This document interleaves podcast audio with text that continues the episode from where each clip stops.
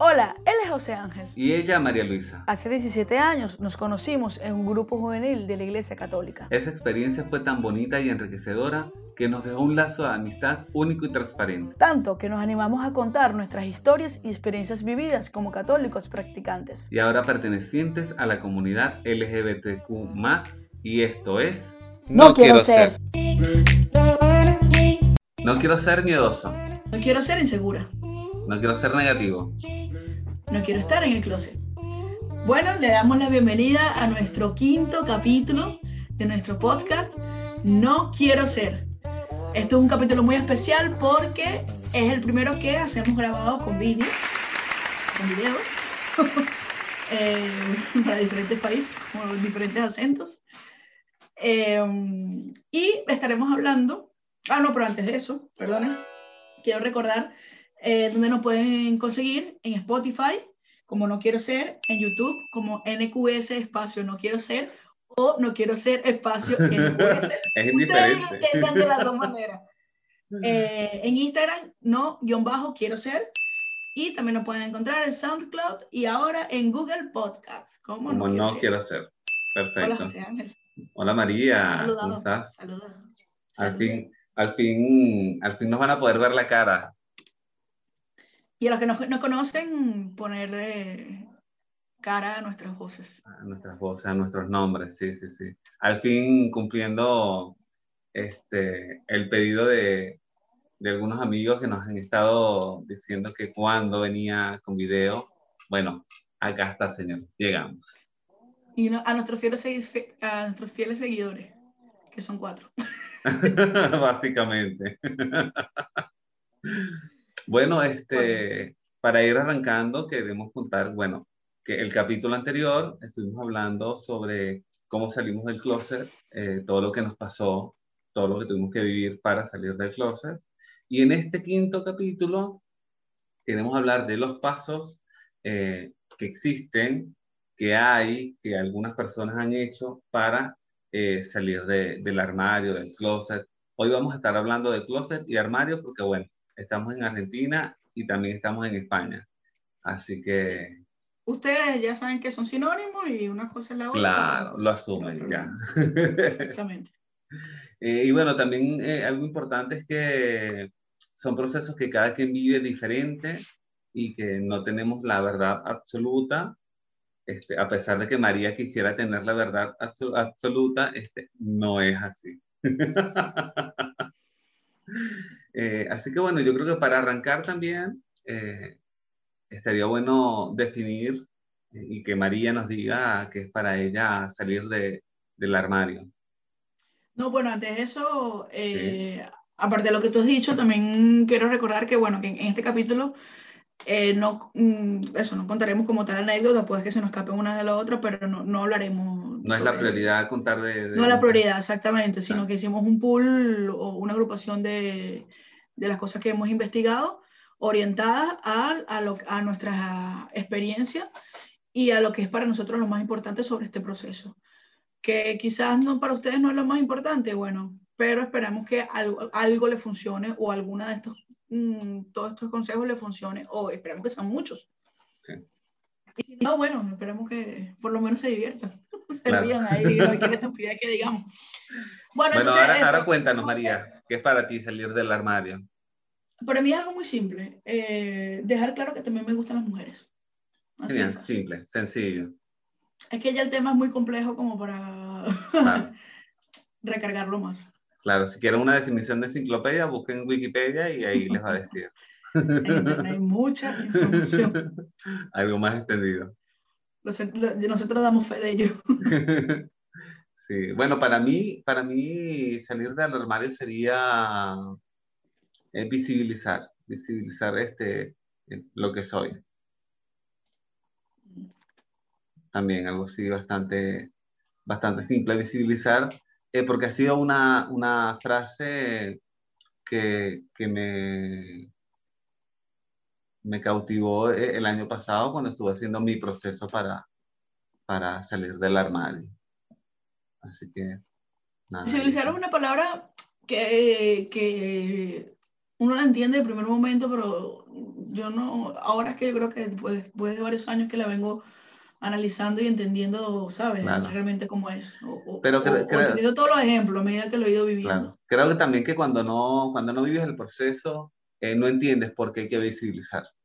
Y, Exactamente. Y ahora que estamos comentando esto, recuerdo cuando, cuando en Maracay, allá en Venezuela, este, amigos iban a la marcha gay y, y yo no estaba de acuerdo con eso. Recuerdo, recuerdo haber no estado de acuerdo con, con visibilizar y ahora me parece tan importante que era como que, bueno, no era mi momento tampoco. Sí, claro.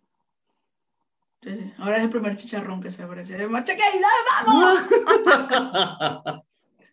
bueno, ahora estamos, este haciendo, ahora estamos haciendo este podcast.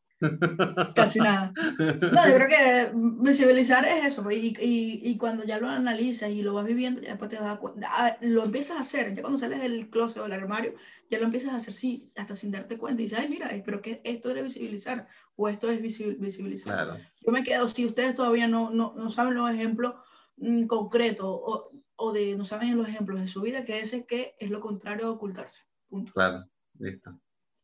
Vale, entonces eh, nosotros en este capítulo vamos, nos vamos a centrar un poco sobre los pasos eh, que se consideran en el proceso de aceptación de la homosexualidad. ¿Descrito por quién? Bueno, yo he hablado de ella, es una psicóloga, esta información yo la encontré en el blog, un blog de ella, de una psicóloga eh, que se especializa en mujeres lesbianas y bisexuales. Ella se encuentra en Barcelona, aunque también creo que hace terapia online y todo eso. ella se llama Paula Alcaide y en una de sus publicaciones de su blog eh, habla sobre este proceso descrito por un modelo que se llama el modelo CAS de 1979. Es un poco viejo, pero realmente yo creo que es muy bueno. Y este modelo, este modelo, perdón, este modelo lo, lo, adapta el psicólogo que creo que ibas a, comentarlo, eh, Gabriel J. Martín, que eh, que así como María es fan de, de, de, Paula, eh, yo soy fan de, de, Gabriel. Este, y él habla... vendría siendo lo mismo, o sea, el homólogo de Paula, pero mm, con chicos homosexuales o bisexuales. Pues, pero... Exacto. Y, y, él adaptó este modelo CAS, este, porque bueno, como comenté en otras oportunidades, él es un precursor de la psicología afirmativa gay en el habla este, española, o en el castellano, no sé cómo, cómo se diría. Vale, entonces ella recarga que, bueno, que no vamos a vivir eh, eh, al 100% estos cinco pasos, ¿vale? Ni tampoco, y puede que tampoco lo vivamos exactamente en el mismo orden. Que esta es una manera simplemente de darle un poco de, de orden o, o de eh, quizás encasillar un poco todo el proceso. Claro que no, no es secuencial. Darle un contexto o algo exactamente. No necesariamente, pero Exacto. Entonces comenzamos con el primer paso, José. El primer paso, bien. El primer paso pues, como lo quieran ver. es la confusión. Este, y la confusión viene, arranca con una pregunta muy importante que es, ¿podría ser homosexual? En el caso de los hombres, ¿me gustarán, me gustan realmente los hombres? En el caso de las mujeres, me gustan las mujeres, me gustan los hombres y las mujeres. Entonces creo que es, este proceso de, incertidumbre, de, también de negación, diría yo, en donde decimos, bueno, no, mira, eh, la, desde pequeño me, han dicho que, soy hombre y que bueno, que por ser hombre este, y por tener miembros masculinos, este, me tiene que gustar sí o sí las mujeres. Entonces entra esta confusión en donde, bueno, no, no, no me pueden gustar las mujeres, eh, no me pueden, perdón, no me pueden gustar los hombres. Realmente no me gustan las mujeres. Eh, así que, nada, como que desde mi experiencia, a mí, yo, cuando empecé este, a, sentirme realmente atraído por, por hombres, lo, lo negaba y e incluso me obligaba a que me gustaran las mujeres. Eh, y en donde, en, en, el, entre mi círculo de, de, amistades, eh, a las chicas, a las mujeres, en las cuales cuando veía cualidades que me gustaban de ellas, eh, lo que hacía era, bueno, como me gusta cómo baila, como me gusta este, cómo se expresa, eh, como me la llevo bien con ella, bueno, me gusta ella, ¿no? Y resulta que, que no era tan así, no, y era la forma de yo evadir este, realmente que me, que me gustaban los hombres. Y bueno, pasó este, en, en, la última novia que tuve, bueno, la segunda, este, que tuve, em, que terminamos por eso. Y bueno, si quieres conocer más detalles de eso, ¿a dónde tiene que ir María? A nuestro capítulo anterior, el capítulo 4. Que cuento realmente la, lo, lo, que pasó, este, de por qué me, me, me obligué a que me gustara una chica y salir con ella. Exactamente. Eh, bueno, yo creo que cuando eh, lo que puedo más o menos asociar con esta etapa fue cuando, lo conté también en el capítulo anterior, cuando vi esta publicación de, de esta persona famosa en las redes sociales y fue como que, ¿sabes? Fue como que, epa, ¿qué pasa aquí? Porque fue como un odio-amor a, a la publicación y empecé a recordar todas las veces que eh, yo tuve fantasías con mujeres. Y recordaba también que yo, yo mismo me decía, mientras esto no se sepa, o mientras no salga de tu cabeza, ni tú se lo cuentes a nadie, no sé, no, no eres. Claro. Eh, y punto. Eh, básicamente esto. Y esto me, me, me, recuerda, que no lo aclara al principio, que Paula dice que también esto es un proceso, todo este, este modelo que también está adaptado para personas bisexuales, eh, o también se puede considerar que lo pasan las personas bisexuales o pansexuales, eh, bisexuales y pansexuales. Eh, porque a veces se dice, bueno, pero que eres bisexual, no eres homosexual, sí, pero eh, dice que la mejor manera de verlo, porque yo lo leí no lo entendí hasta que lo escuché de ella, la mejor manera para verlo es que supongamos que, y es mi caso, ¿no? Que la persona bisexual tiene una parte heterosexual y una parte homosexual. Entonces, la, de la parte heterosexual no hay tanto conflicto, o no hay casi conflicto para expresar que eres heterosexual. Porque naces, naces, naces siendo hetero y, y nada, lo tienes re, recontra asumido. Y porque ya lo hemos comentado, que la, claro. la, la sociedad ya asume que eres, que eres heterosexual. Sí. En cambio, ya cuando te viene la parte de asumir la parte, eh, la, eh, la, parte homosexual, aquí es lo que viene, comienza el la controversia. El joropo. Y los problemas. El joropo. Entonces, Para los que no saben, el joropo es el baile típico de Venezuela. De Venezuela, exactamente. Entonces, para seguimos con la segunda etapa, que vendría siendo la comparación. Y la comparación es ya cuando empiezas como a aceptar la posibilidad. O sea, no, quizás todavía no lo tienes aún definido, pero ya empiezas, bueno, puede que sea. Y ya empiezas también a trabajar en la parte del duelo. En mi caso era cuando ya, bueno, sí, puede que sea, que sea, y entonces el duelo era como que, bueno, voy a tener que decirle a mi familia, no me va a ser tan fácil en un futuro tener hijos, por ejemplo, yo creo que es lo que, el, la parte del duelo que más me ha afectado. Creo que comienzas, comienzas también a analizar eh, las pérdidas que puedes tener si asumes sí. que eres homosexual. Sí, también eh, algunas personas, de Pablo cuenta que algunas personas aquí es cuando empiezan a ir a, a, a, terapias. Y bueno, comienzan los temores, que también es importante, que los, muchas veces los temores que tenemos son ampliados a lo que realmente son. Ah. Y, y, lo bueno, y hay personas que se focalizan en lo negativo, que ya bueno, conviene como que la parte más de análisis interior, que bueno, sí lo soy, y qué pasa, qué va a pasar o qué puede pasar. Ah. Entonces, en mi caso, yo creo que fue eso, cuando ya empecé a, a, asumirlo un poco y digo, bueno, todavía no lo cuento, pero fue cuando empecé como que a dejar, a, a permitirme, mejor dicho, a ver a otras mujeres y quizás hasta un punto del coqueteo, ¿sabes? Claro. Y a, a pensar, bueno, y, y si soy, ¿qué pasa en este momento de mi vida? ¿Qué puede pasar? No puede pasar en qué me beneficia, en qué no, en qué me perjudica. Claro, claro. Sí, a mí, a mí creo que en esta etapa de, de, de comparación, de, de, duelo, de pensar en, en, las pérdidas, este, en lo que puedo perder, sí, que creo que eso nos pasa a todos, eh, sí, para mí yo eh, maxificaba, maxificaba la palabra, ¿no? Sí, sí, sí, sí.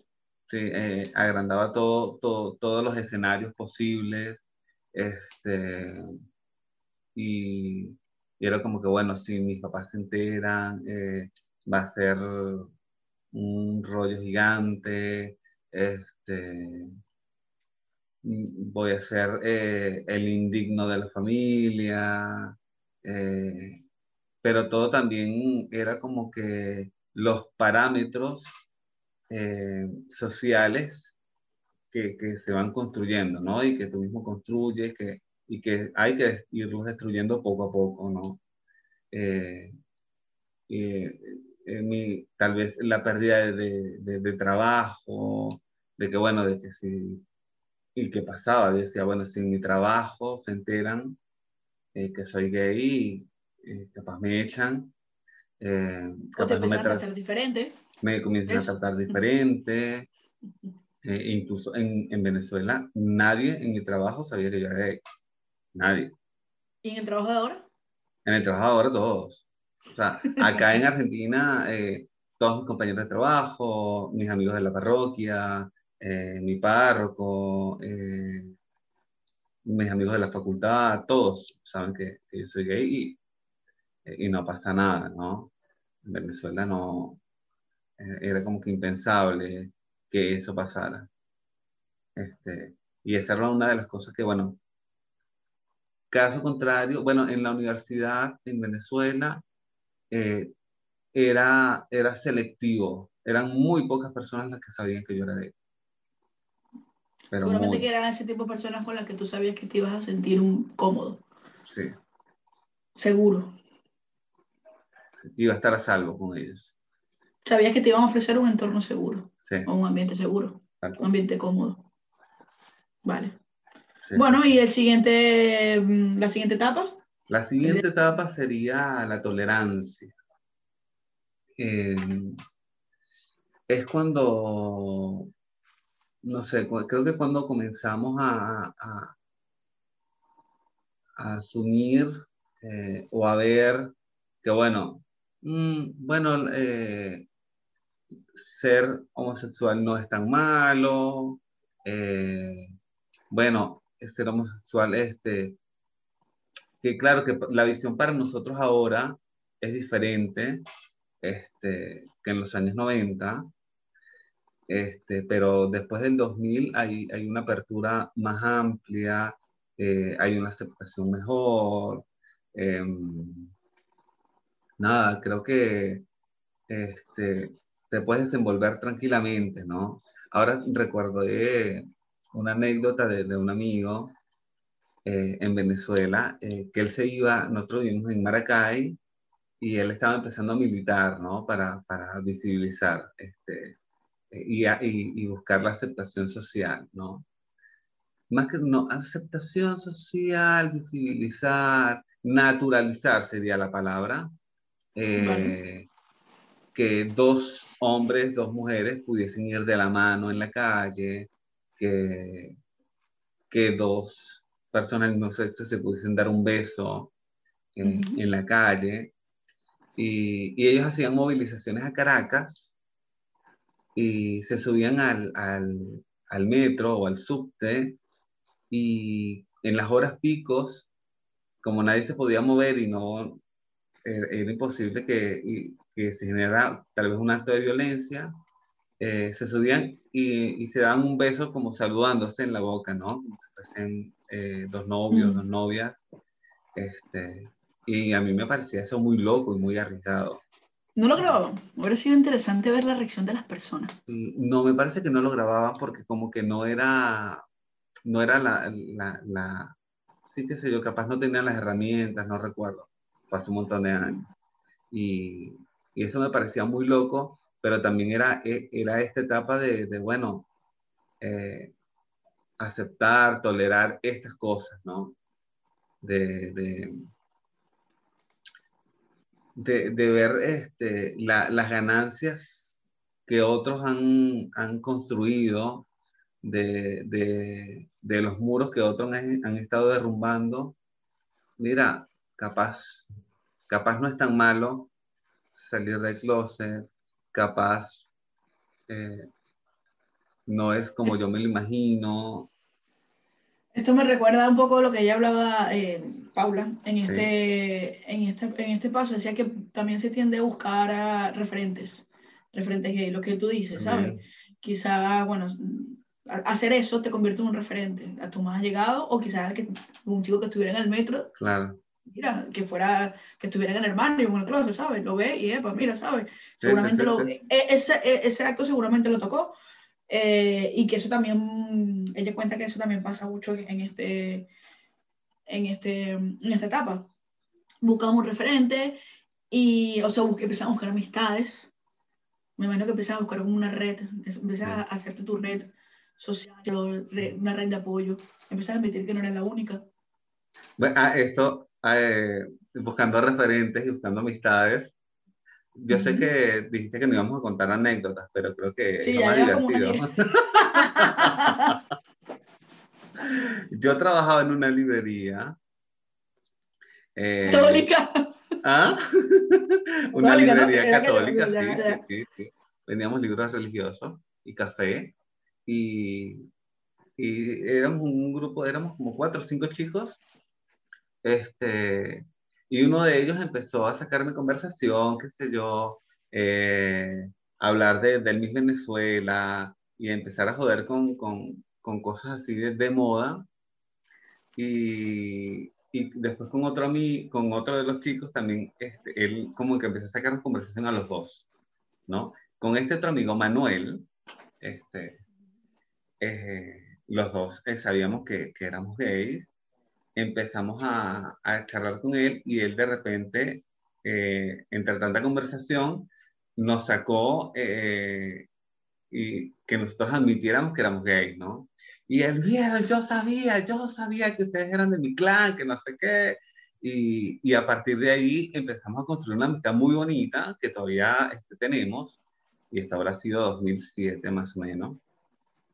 Y, y fueron, para mí ellos fueron también eh, estos referentes, estos amigos con los que, con los que yo dije, bueno, no es tan malo, ¿sabes?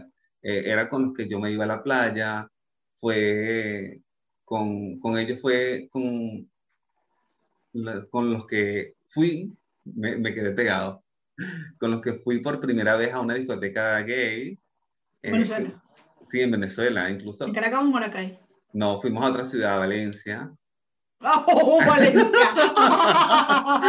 Valencia. Para los que, Para no, que saben. no saben, cuenta tú, porque tú, tú eh, eres el que viviste la experiencia. Valencia está catalogada como la ciudad de, de los gays. Valencia, dicen, Venezuela.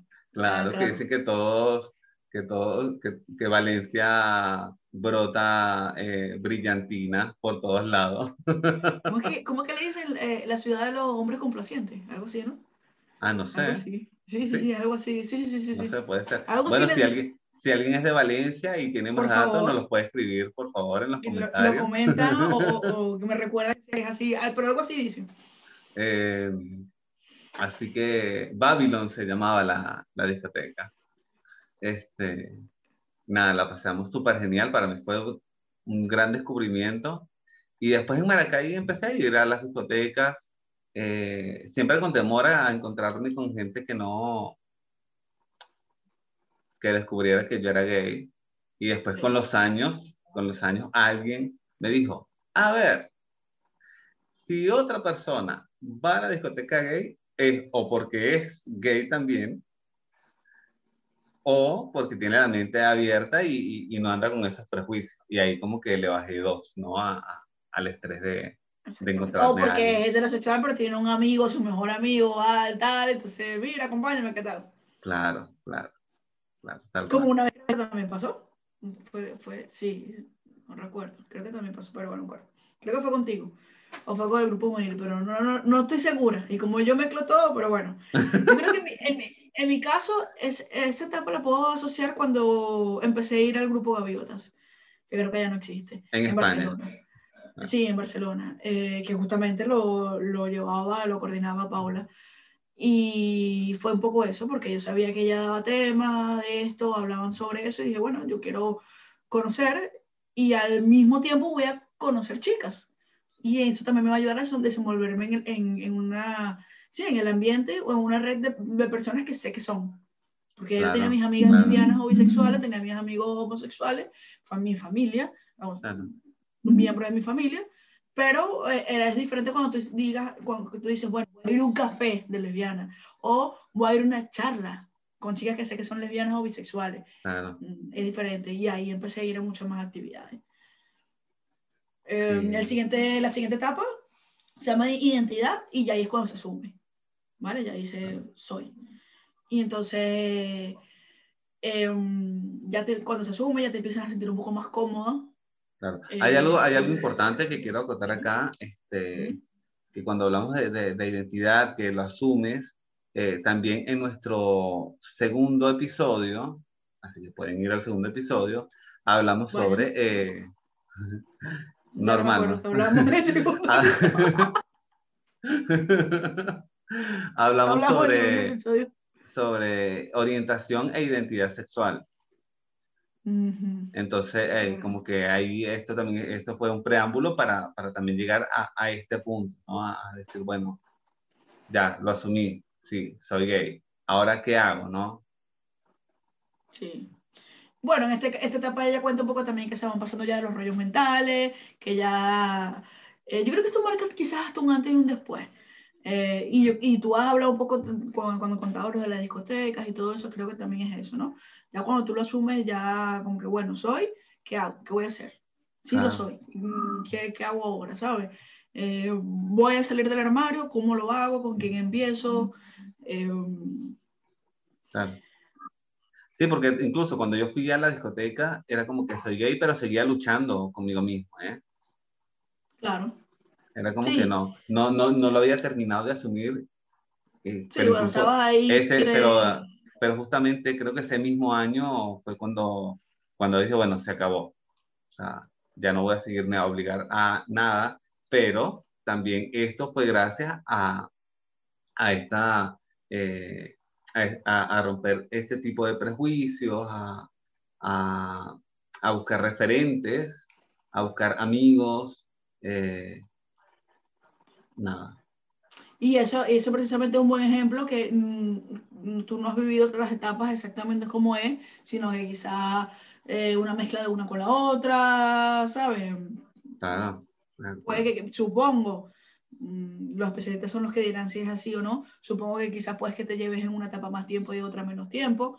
Eh, yo creo que cuando yo estuve en esta etapa fue cuando eso, cuando ya empecé a ir a más actividades con, eh, más actividades con las chicas eh, lesbianas y bisexuales y me empecé a dar cuenta que me sentía muy cómoda y ya empecé a tener más bien amistades del entorno, ¿sabes?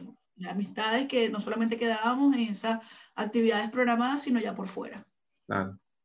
Sí, incluso, eh, no sé, hay cosas que haces que te ayudan a, a romper estos perjuicios y llegar al punto de, de, de, sentirte cómodo con tu identidad, ¿no?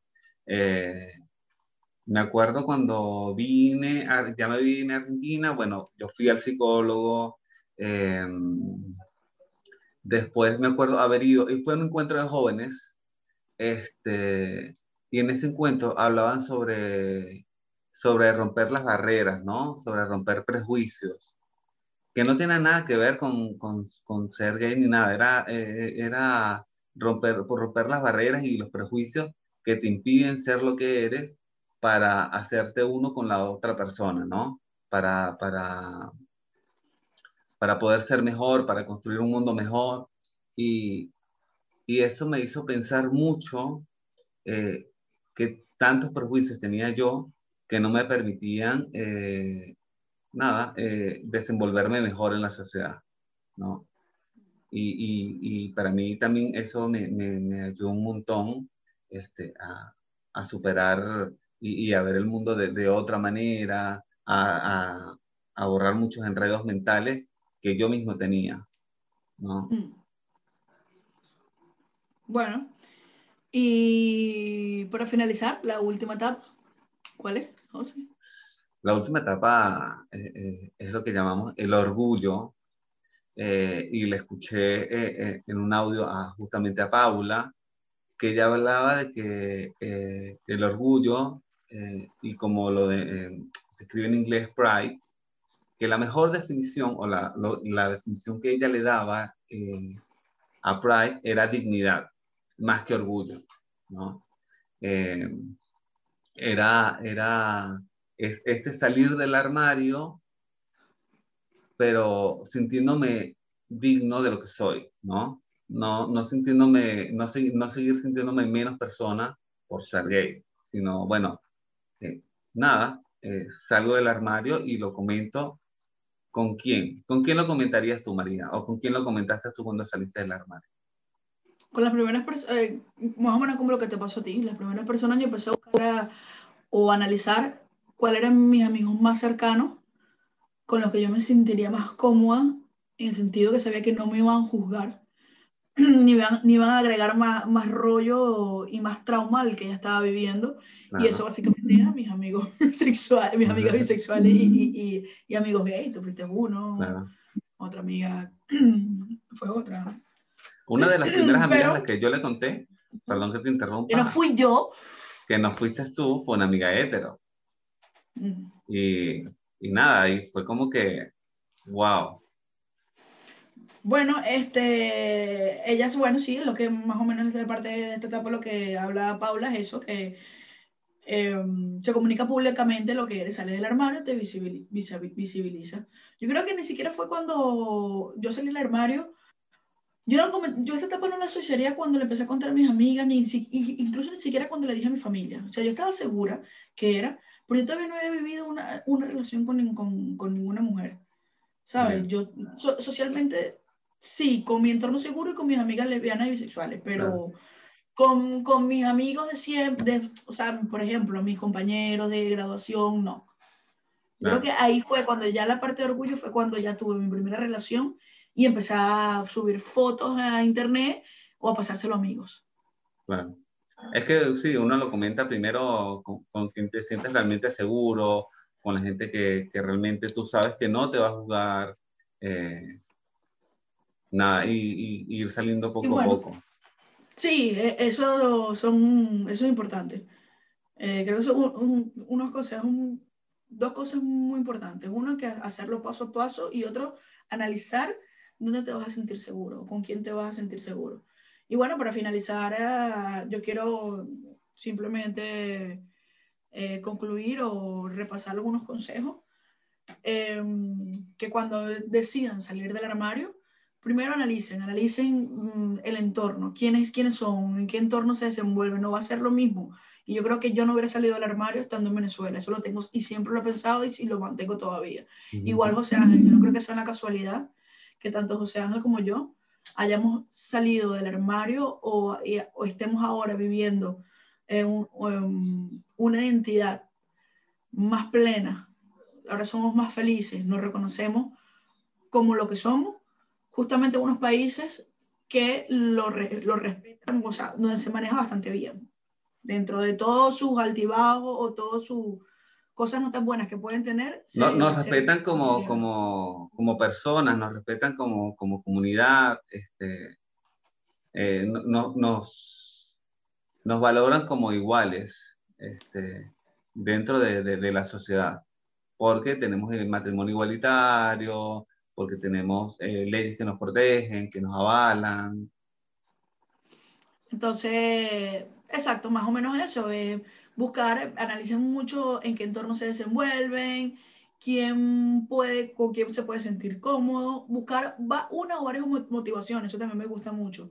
Empezar a, empiecen a imaginar qué, qué sería, qué, en qué ganarían con salir del armario. Em, otra cosa, bueno, eso, empiezan a buscar apoyo, apoyo en el sentido de eso, quién sería la persona más cercana con la que ustedes eh, podrían empezar a simplemente soltarlo. Y ahí es cuando yo, me pasó, me pasó también, yo empecé a contarle a mis amigos, porque uno primero piensa en los amigos, yo no pensé en la familia. Si quieren salir del armario con nosotros primero, bueno, estamos también a la disposición. Exactamente. Em, y cuando yo estaba en este proceso de, bueno, de ver a quién le cuento y todo eso, fue cuando me cayó la ficha, que era muy obvia, pero yo no lo había visto. Y yo, tienes un hermano que es gay, o sea, públicamente, está casado incluso, mira que lo tienes ahí al lado y tú no le has hablado con él. Y fue cuando busqué, me fue haciendo mi, mi red de, de, familiares, me imagino, me, me, refiero a mis dos hermanos, por ejemplo, eh, a mis amigos, todo eso. es muy importante también, otro consejo que, que vimos que me gustó mucho, eh, perdón, cuando ves, analizan o identifican dónde se sienten cómodos, también a lo igual, tanto en la familia, en el trabajo, en donde estudian, en todas esas situaciones. Y lo otro es cuando le cuenten a la gente, sobre todo respeten su tiempo, porque si para ustedes no ha sido fácil, respeten también el tiempo de los demás, que los demás vivan ese proceso de asumirlo.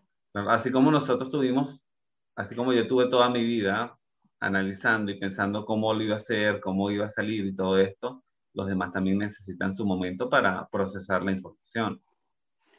Y, y exactamente, y por supuesto, dejar que, que les pregunte si esa persona, bueno, si ustedes consideran que esa persona es importante para ustedes, dejen que le pregunte, que, que, que disipe sus dudas. Yo creo que eso también va a ayudar a la persona que, que viva este proceso también, ¿no?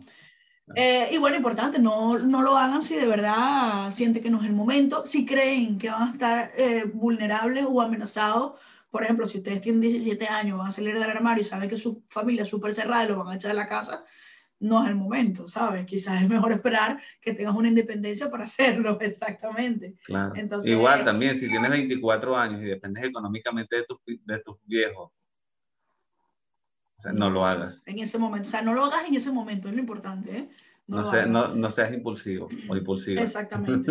Eh, eh, eso es lo que digo, analiza el entorno. Y importante también aclarar que tanto en Argentina como en España em, puedes denunciar si, si eres agredido física, verbalmente o psicológicamente, ¿vale? Por ser homosexual. Puedes denunciarlo. ¿ok? Y bueno, finalmente, recuerden de verdad que em, yo creo que mejor vamos primero con la cita bíblica y yo de esto lo digo de último. ¿Te parece? Me parece, me parece. Este... Ya para ir finalizando. Bien, hoy queríamos eh, leer un fragmento del Salmo 91. Yo no digo los números porque ya la No, no, ya, ya todos saben. Y si no lo saben, escuchen los capítulos anteriores. Por favor. Salmo 91.